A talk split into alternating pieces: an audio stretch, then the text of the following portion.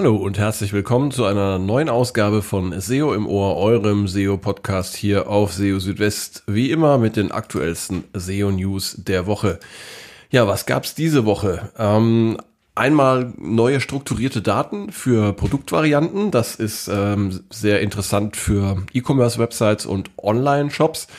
Dann hat äh, ein ja, Wirtschaftsforschungs- äh, und Wirtschaftsberatungsunternehmen ähm, den Rückgang äh, des Suchetraffics um etwa ein Viertel bis zum Jahr 2026 vorausgesagt. Google zeigt jetzt neue Suchergebnisse für Flüge und Fluggesellschaften in Europa an und ja ein Ärgernis, das wahrscheinlich äh, viele von euch auch betrifft und zwar unseriöse Testberichte ähm, auf großen Websites und ähm, diese ja unseriösen Testberichte, die oftmals eben auch gute Rankings in Google belegen. Ja, all das in dieser Ausgabe von SEO im Ohr. Schön, dass ihr dabei seid. Ja, fangen wir gleich mal an und zwar mit den neuen strukturierten Daten für Produktvarianten. Ähm, es ist ja so, also strukturierte Daten für Produkte, die werden ja schon länger von Google unterstützt und die sind ähm, dann letztendlich auch Grundlage dafür, dass Google für Produkt- und Shopping-Suchen äh, beziehungsweise Suchergebnisse dann sogenannte Rich Results anzeigt, also praktisch erweiterte Suchergebnisse, in denen ähm, Zusatzinformationen wie zum Beispiel Preise, Bewertungen oder auch ähm, Lieferbarkeit und Lieferzeiten angezeigt werden. Und äh, neu ist jetzt, dass es ähm, auch möglich ist, Produktvarianten äh, in strukturierten Daten zu hinterlegen. Wenn ihr zum Beispiel eine Seite habt, auf der ein Produkt in verschiedenen Varianten verfügbar ist. Klassisches Beispiel Turnschuhe in äh, vier verschiedenen Farben, in äh, Rot, Grün, Gelb und Blau. Dann könnt ihr das mit diesen neuen strukturierten Daten ähm, für Produktvarianten ähm, angeben und zwar wird das dann innerhalb des äh, schema.org äh, Typs Product Group angelegt. Wichtig ist, dass alle Produktvarianten unterhalb eines sogenannten Parent Produkts gruppiert werden. Und dafür gibt es unterhalb des Typs Product Group drei neue Properties. Eine Property nennt sich has variant, äh, variant und damit können eben Produktvarianten unter der zugehörigen Product Group eingebettet werden. Dann gibt es noch varies by. Ähm, das dient der Auflistung der verschiedenen Eigenschaften der unterschiedlichen Varianten und dann gibt es noch eine Product Group ID. Und ja, damit seid ihr dann in der Lage, Produktvarianten eben in den strukturierten Daten anzugeben. Das Ganze äh, funktioniert übrigens auch in Produktfeeds und automatisierten Feeds im Google Merchant Center. Und ihr könnt, wenn ihr diese Produktvarianten äh, dann hinterlegt habt in den strukturierten Daten, das dann auch testen in Google Rich Results Test und äh, dann schauen, ob das Ganze auch äh, funktioniert. Ja, das also eine interessante Meldung für ähm, Online-Shops und E-Commerce-Websites. Dann, äh, was ebenfalls ja für äh, zumindest mal Aufsehen gesorgt hat, äh, ist eine ja, Prognose ähm, äh, des Unternehmens Gartner Incorporated. Ähm, kennen vielleicht viele von euch aus dem Bereich Unternehmensberatung. Und die haben sich mal äh, beschäftigt mit dem äh, Suche-Traffic der Zukunft und sind zu dem Ergebnis gekommen oder zu der Prognose, dass rund ein Viertel oder 25 Prozent des Suchetraffics bis zum Jahr 2026 wegfallen werden. Und das liegt laut Gartner daran, dass manche Antworten, die bisher von Suchmaschinen geliefert wurden, zukünftig per Generative AI erzeugt werden. Und das werde dann zu einem Umdenken der Unternehmen und zur Anpassung von deren Marketingstrategie führen. Ähm, weil die Erzeugung von Content per KI immer günstiger äh, werde, habe dies auch Auswirkungen auf die Keyword-Strategien und die Bewertung der Domain-Autorität.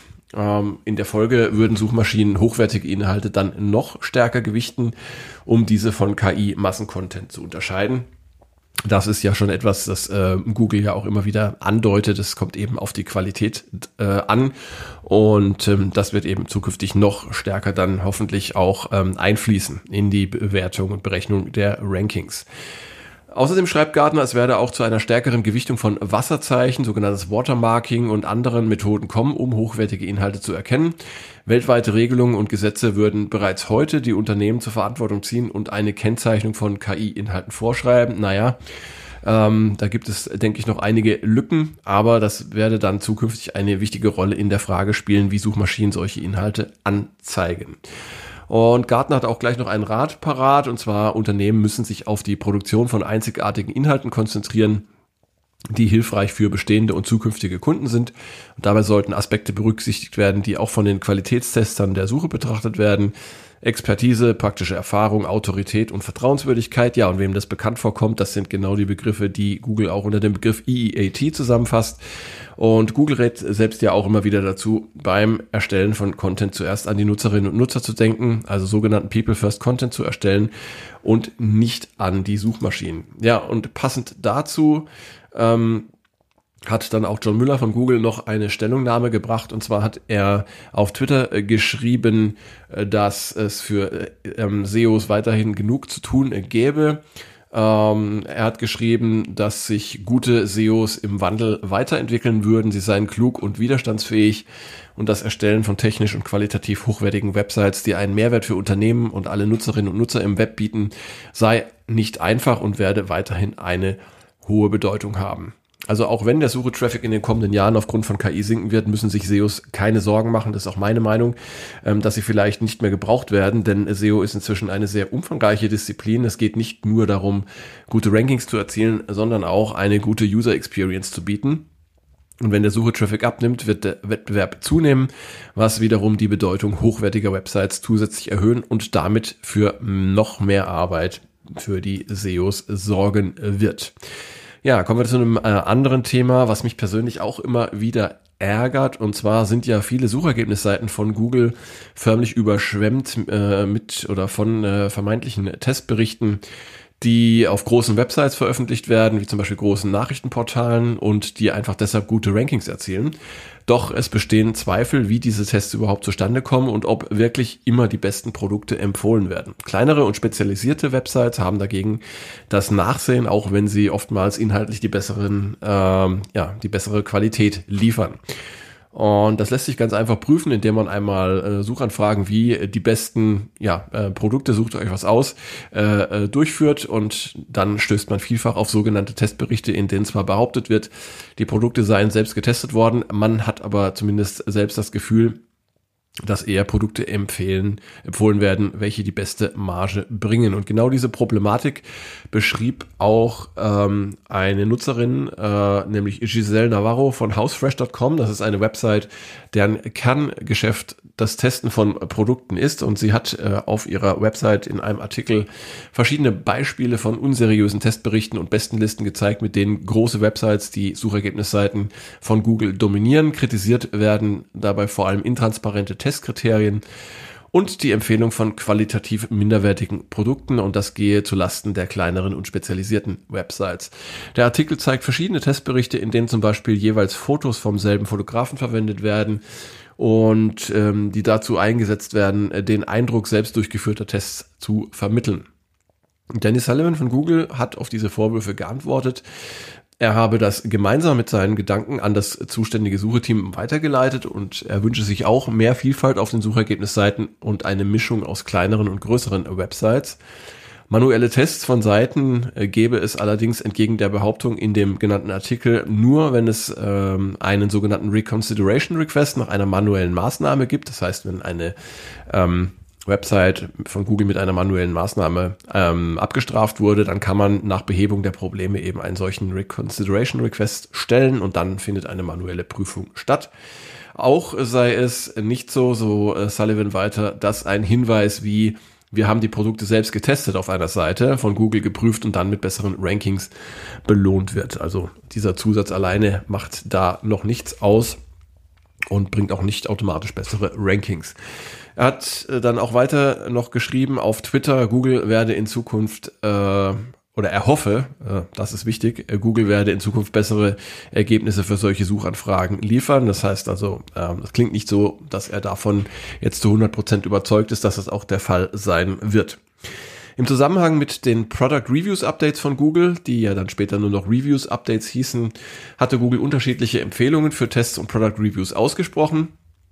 Testberichte sollten zum Beispiel aus erster Hand stammen und nicht nur Erfahrungen anderer wiedergeben. Auch die Testkriterien und deren Gewichtungen sollten transparent sein. Zum Problem, dass oftmals große Websites vor kleinen Websites in den Rankings der Suche Vorrang erhalten und zwar unabhängig von der Qualität der Inhalte, schrieb Sullivan, er habe das Problem in den vergangenen Wochen angesprochen, denn es sollte äh, so nicht sein, auch wenn es äh, nicht immer passiere, aber äh, wie wir alle wissen, kommt es doch immer wieder mal vor. Google sollte die besten Inhalte belohnen und zwar unabhängig von der Größe der Website. Und er, äh, Sullivan, hoffe, dass es in diesem Punkt zu Verbesserungen kommen werde. Eine Maßnahme von Google, um kleineren Websites mehr Chancen in der Suche zu verschaffen, äh, ist das sogenannte Hidden Gems Update. Ähm, ja, das soll ja sogenannte verborgene Schätze ein bisschen weiter nach vorne bringen in den Suchergebnissen, also auch kleine äh, und mittelgroße Websites. Erste Änderungen in diese Richtung hat Google inzwischen mutmaßlich vorgenommen aber ja, mit noch nicht so durchschlagendem Erfolg, wie ich finde. Ja, und dann zu guter Letzt noch eine neue Art von Suchergebnissen, die Einzug gehalten hat auf europäischen Suchergebnisseiten. Google hatte ja vergangene Woche eine Reihe neuer Suchergebnisarten für Europa angekündigt, wie zum Beispiel neue Karussells für Shopping und Touristik. Und ebenfalls angekündigt wurden neue Suchergebnisse für Suchanfragen nach Flügen. Und diese werden für Webseiten von Fluggesellschaften angezeigt. Und inzwischen sind diese neuen Suchergebnisseiten live verfügbar, auch in Deutschland. Ähm, ich habe euch da mal ein Beispiel auf See Südwest gepostet. Ich, äh, sucht man zum Beispiel nach Flug von Karlsruhe nach Mallorca, dann erscheinen eben verschiedene dieser neuen Suchergebnisse von Fluggesellschaften wie Ryanair oder Eurowings. Und darin findet man dann jeweils so einen äh, zusätzlichen grauen Kasten mit einem Datum, also wann die Flüge angeboten werden, dann äh, Start und Ziel der Strecke, ob es sich um einen Non-Stop-Flug handelt, äh, ob es sich um Hin- und Rückflug handelt und auch den Preis. Ähm, ja, und das Ganze eben in Deutschland, auch in Österreich. Da hat mich der, oder hat der Alexander Ausermeier auf äh, LinkedIn einen Post dazu geschrieben. Ähm, dort ist es auch verfügbar und ich gehe mal davon aus, auch in vielen anderen Ländern der europäischen Wirtschaftszone. Ähm, äh, Google hatte ja angekündigt, das eben äh, ja europaweit auszurollen. Ja, und das wäre es aber auch schon gewesen für diese Ausgabe von SEO im Ohr. Ich freue mich, dass ihr wieder bis zum Schluss dabei gewesen seid und freue mich natürlich äh, noch mehr, wenn ihr das nächste Mal wieder einschaltet. Und in der Zwischenzeit halte ich euch auf SEO Südwest natürlich auch auf dem Laufenden hier mit den aktuellsten SEO News täglich für euch. Ja, wünsche euch eine gute Zeit und äh, schickt mir gerne Feedback, wenn ihr mögt. Ähm, ihr wisst ja, wie ihr mich erreichen könnt. Bis dahin erstmal macht's gut. Ciao, ciao, euer Christian.